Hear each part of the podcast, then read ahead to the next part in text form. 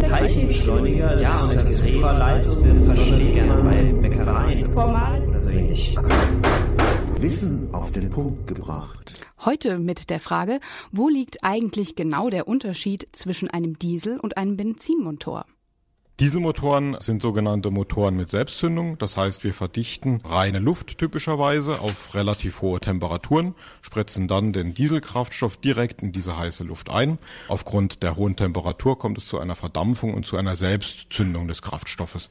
Das heißt, die Verbrennung setzt eigenständig ein, sobald eben Kraftstoff vorhanden ist und ausreichend hohe Temperaturen, dass die Selbstzündung auftreten kann. Im Gegensatz zu Dieselmotoren, die den Kraftstoff sehr spät erst in die heiße Luft einspritzen, saugen Ottomotoren, Benzinmotoren im Vergleich dazu ein homogenes Luft-Kraftstoffgemisch an.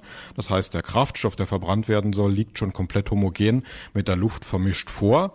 Und um dann eine Verbrennung einleiten zu können, verwenden sie typischerweise eine Zündkerze, die mit einem Zündfunken die Verbrennung eben einleitet. Ja, das war Dr. Uwe Wagner vom Institut für Kolbenmaschinen am KIT. Unsere KIT-Reporterin Jennifer Watzecher hat ihn befragt.